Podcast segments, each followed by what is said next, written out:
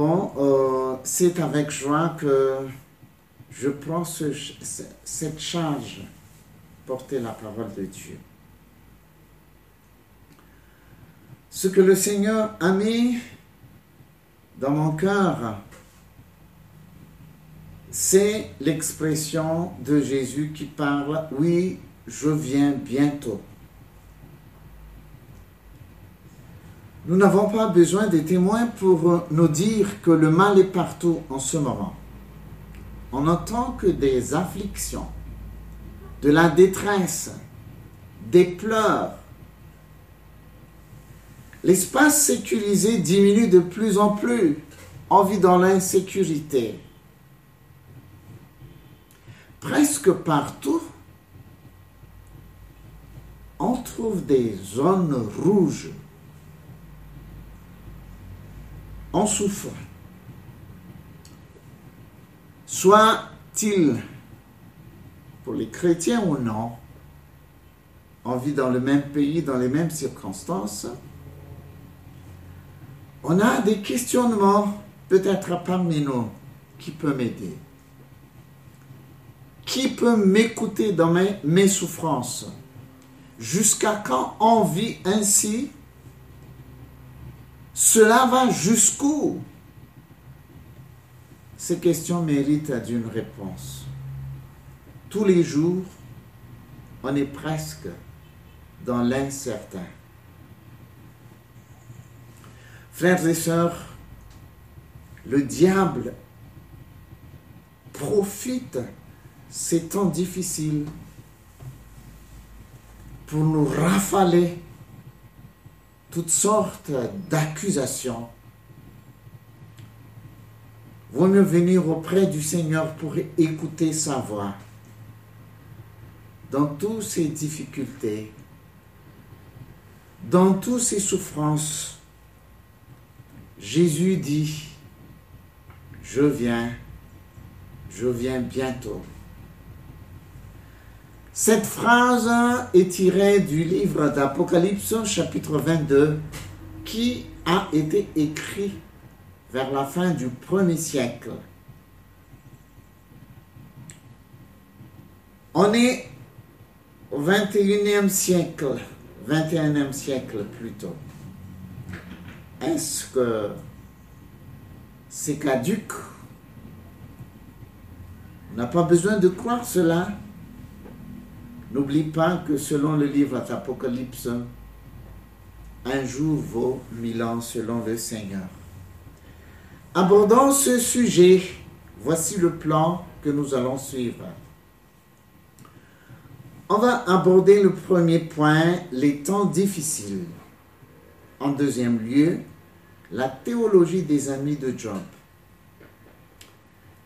Troisième, on va commenter ce texte biblique et finalement, on va entrer en profondeur cette expression. Oui, je viens bientôt. Amen.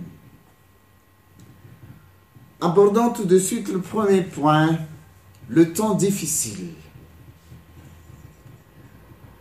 Dans le livre de Timothée, deuxième épître écrite par Paul, chapitre 3, versets 1 à 5, il est écrit. Sache que dans les derniers jours, il aura des temps difficiles,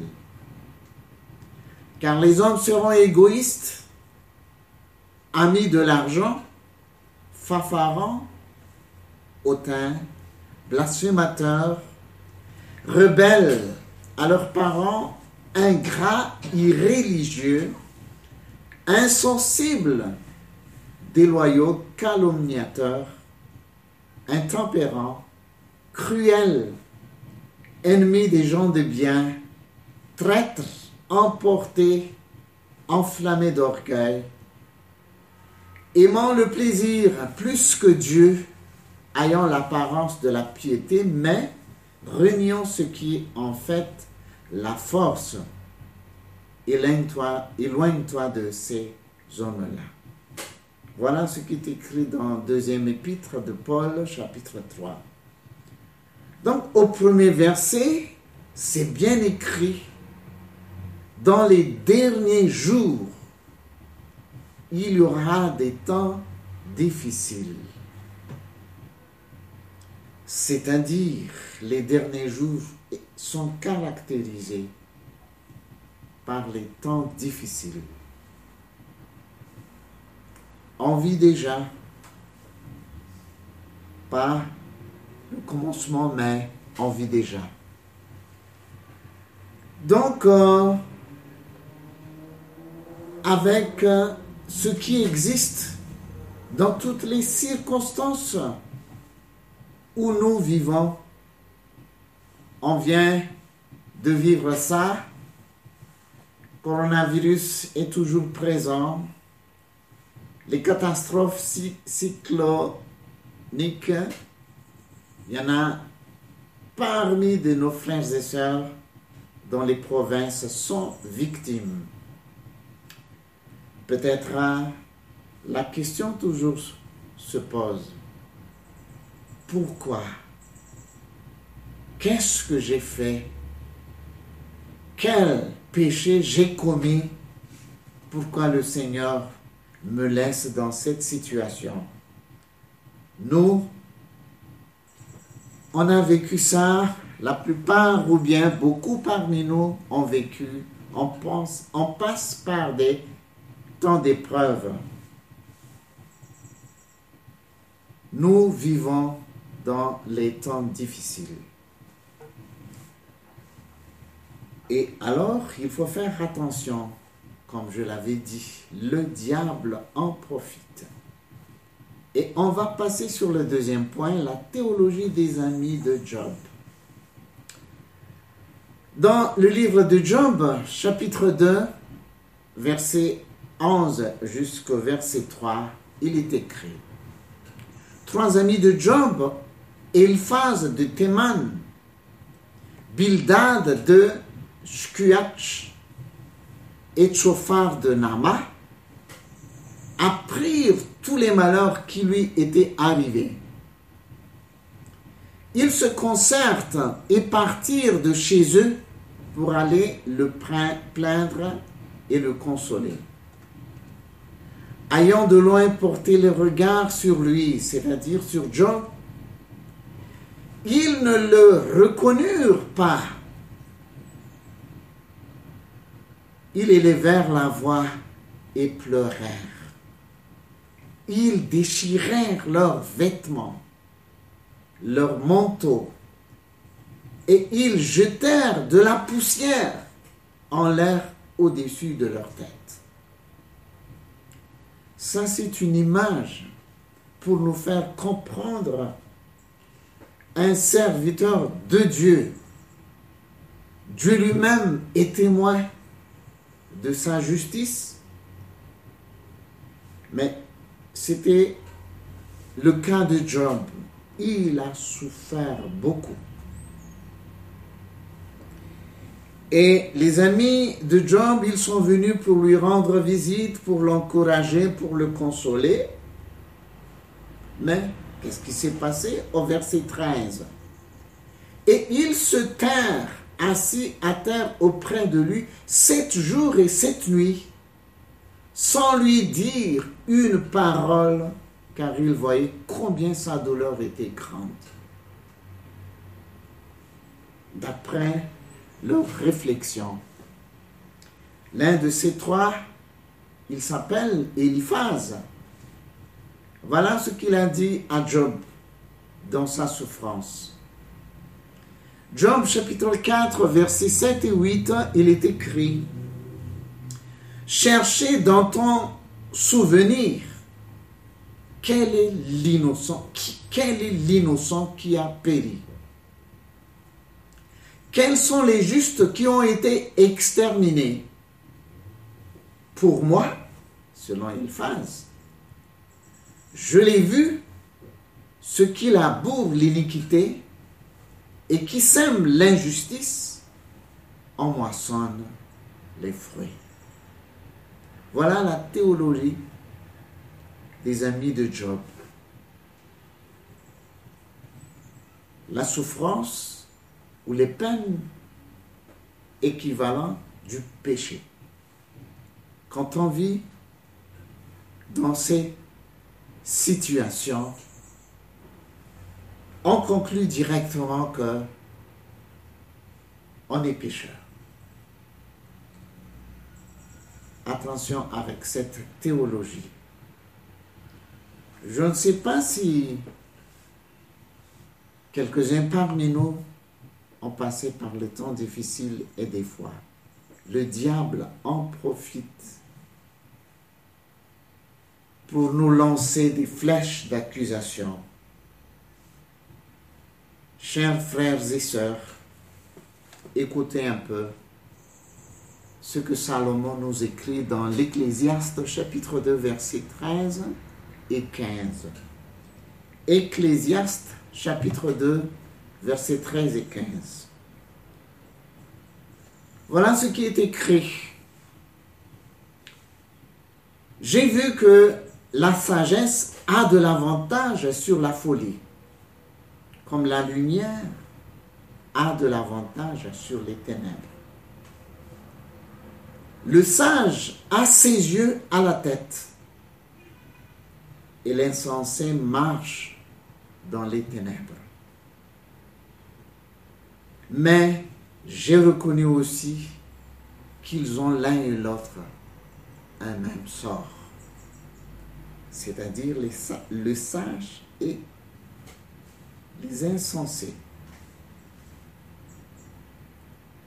Verset 15. Et j'ai dit en mon cœur, j'aurai le même sort que l'insensé. Pourquoi donc ai-je été plus sage? J'ai dit en mon cœur que c'est encore là une vanité. Donc, selon la version de Salomon, on vit la vie de chacun ici sur terre. Soit il est sage, soit il n'est pas sage. On a le même sort. On revient à la poussière. Donc, euh, ne nous laissons pas accuser par le diable. Si nous passons par un moment difficile en ce moment, en Jésus, il n'y a pas de condamnation. Dieu a fait tomber sa colère sur son Fils dès qu'on a accepté Jésus comme notre Sauveur. Il n'y a plus de condamnation. Même selon le livre aux Romains, chapitre 8, il n'y a point de condamnation en celui qui est en Jésus.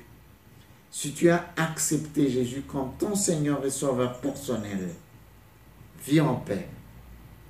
Vis en paix. Le Seigneur ne nous juge plus. Il faut s'apprêter à affronter la vie, même si c'est difficile. Par contre, le livre de Jacques nous encourage quand on passe par la souffrance. Il nous encourage de prier. Ne perdons pas l'espoir, même si nous vivons dans des difficultés. On va passer à la troisième point, commentaire. Nous pouvons lire le texte dans l'Apocalypse chapitre 22, verset 17 et verset 20. Voilà ce qui est écrit. Et l'esprit et l'épouse disent, viens. Et que celui qui entend dise, viens. Et celui qui a soif, vienne. Que celui qui veut prennent de l'eau de la vie gratuitement. Voilà le verset 17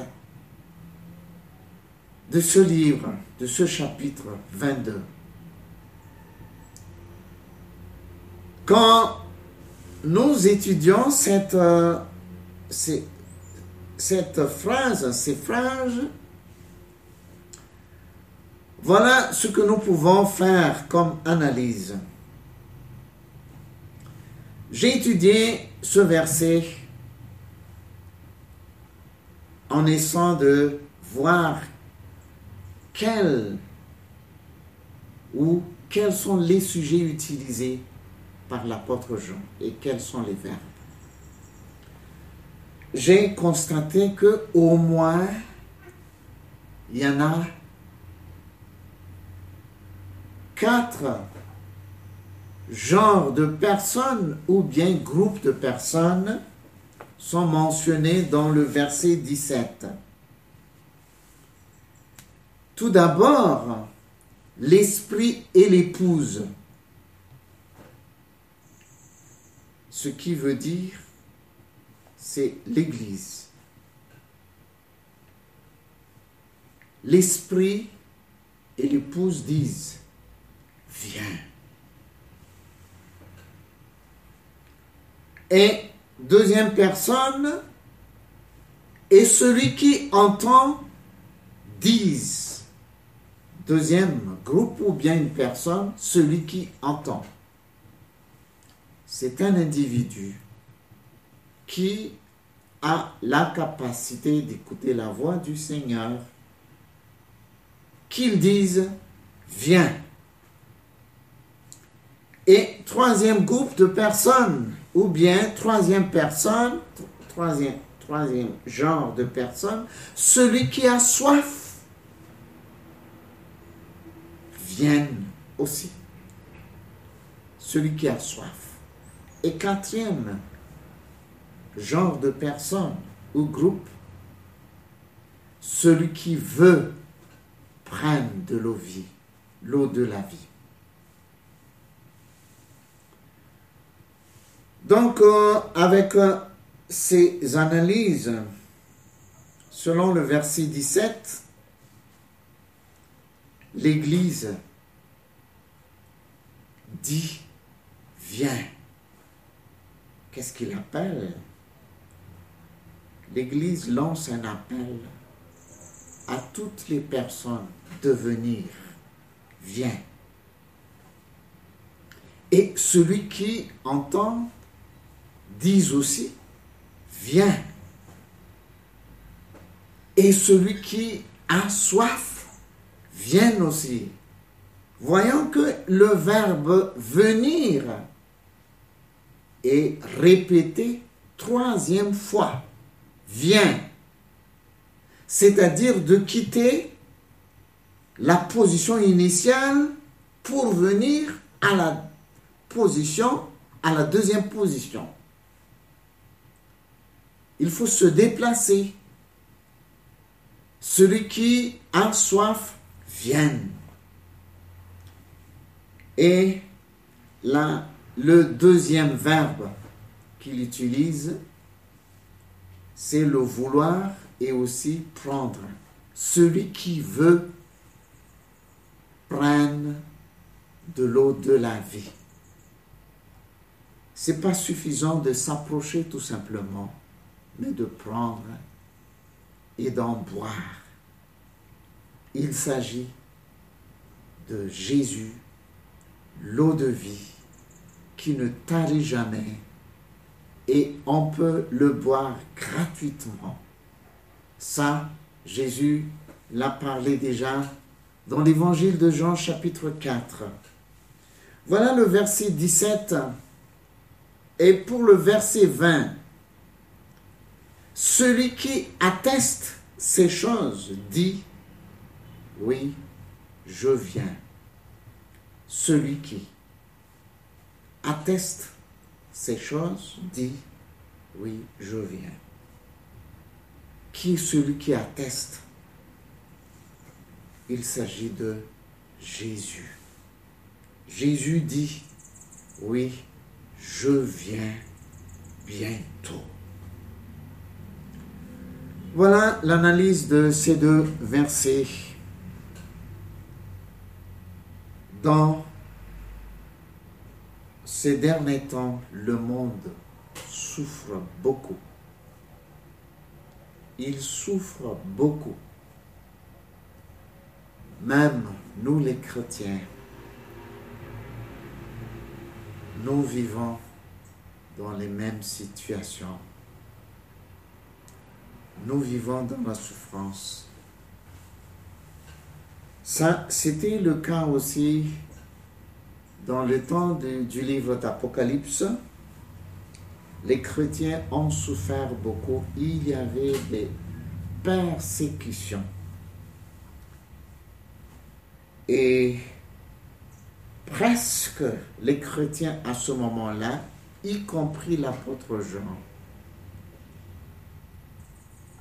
ont perdu l'espoir. Et c'est pourquoi le Seigneur est venu. À travers ce livre d'Apocalypse, le Seigneur lui fait voir ce qui vont se passer dans l'avenir. Et dans ce temps difficile, le Seigneur Jésus dit à l'apôtre Jean et à tous les chrétiens, oui, je viens.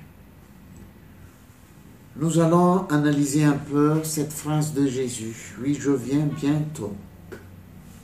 Qu'est-ce que cela veut dire oui? Oui, cela veut dire que Jésus partage la souffrance avec les siens. Jésus n'était pas du côté de, de l'accusateur qui nous détruit, qui nous décourage. Jésus partage la souffrance. Pourquoi les chrétiens à l'époque vivent dans la souffrance? Pourquoi ne pas l'empêcher? À cause de la justice de Dieu, à cause de sa grâce Dieu veut donner le temps pour les personnes indécises qui n'ont pas encore pris la décision de suivre le Seigneur. C'est pourquoi il a dit, oui, je viens. Jésus veut les libérer. Jésus veut vivre. Il partage la souffrance c'est avec plein d'émotions que Jésus parle ainsi. Oui, je viens. Il veut les libérer. Il en est de même pour nous qui souffrons en ce moment. Pour nous qui passent par des épreuves. Presque parmi nous, avons perdu l'espérance. Jésus vit avec nous dans nos souffrances. Il a dit, oui, je viens. Est-ce que la venue de Jésus nous apporte une solution? Il a dit, je viens bientôt. Qu'est-ce que cela veut dire? Aie la persévérance. Je ne tarde pas. Je viens bientôt. Prends courage. Cela ne va pas durer selon le temps de Dieu. Acceptez-le. Supporte peu. Voilà ce que Jésus veut dire. Il veut donner l'espoir je viens. Cela veut dire aussi, pense aux autres. Nous voudrons être libérés de ces souffrances, mais n'oublions jamais qu'il y en a beaucoup de personnes qui n'ont pas encore accepté Jésus le feu, éternel les attend. Jésus ne veut pas accélérer ce temps de fin. il nous encourage aussi en même temps que nous devrons partager la bonne nouvelle. Selon Matthieu 24, 14, cette bonne nouvelle du royaume sera prêchée dans le monde entier pour servir de témoignage à toutes les nations. Alors viendra la fin. Dieu nous encourage de partager l'évangile parce que il y en a encore d'autres personnes qui n'ont pas encore reçu le salut. Verset 21, Matthieu 24, verset 21 et 22, il est écrit, car alors la détresse sera si grande qu'il n'y en a point eu de pareil depuis le commencement du monde jusqu'à présent, et il n'y en aura jamais. Et si ces jours n'étaient abrégés, personne ne sera sauvé, mais à cause des élus, ces jours seront abrégés. Vous voyez? La fin des temps sera terminée par une grande détresse. On vit déjà.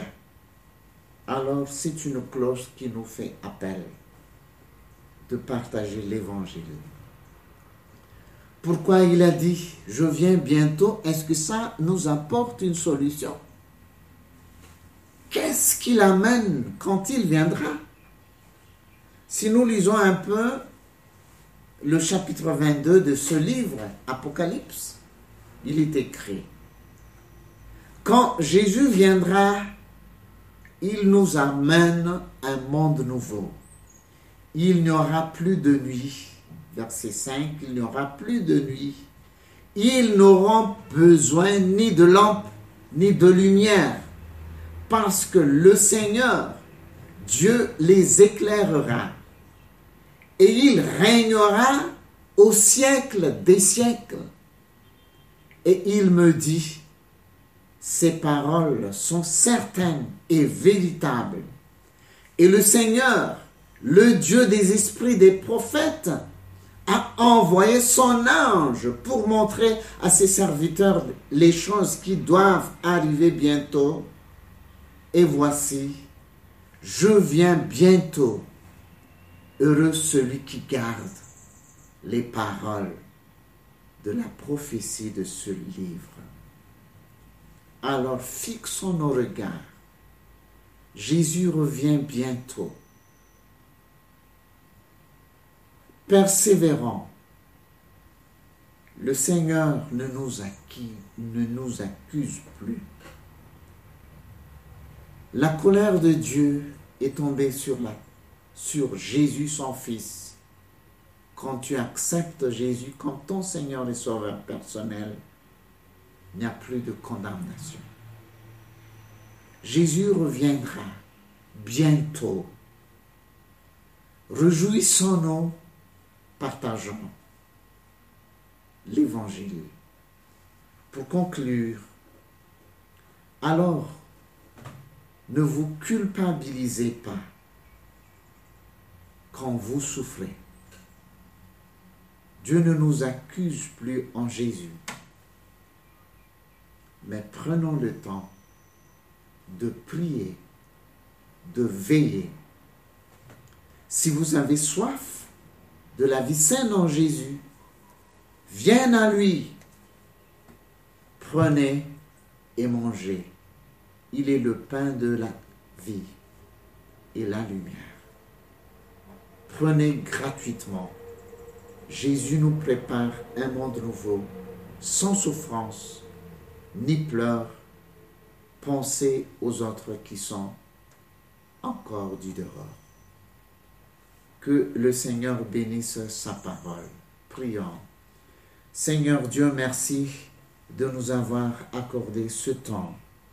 Seigneur, que tu nous encourages Plusieurs parmi nous souffrent beaucoup, Seigneur, surtout dans les provinces, Seigneur. Fortifie ton peuple. Encourage ceux qui ont vraiment, encourage, Seigneur, ceux qui ont perdu de l'espoir, parce que tu es la solution de notre vie. Que la gloire soit à toi au nom de Jésus. Amen.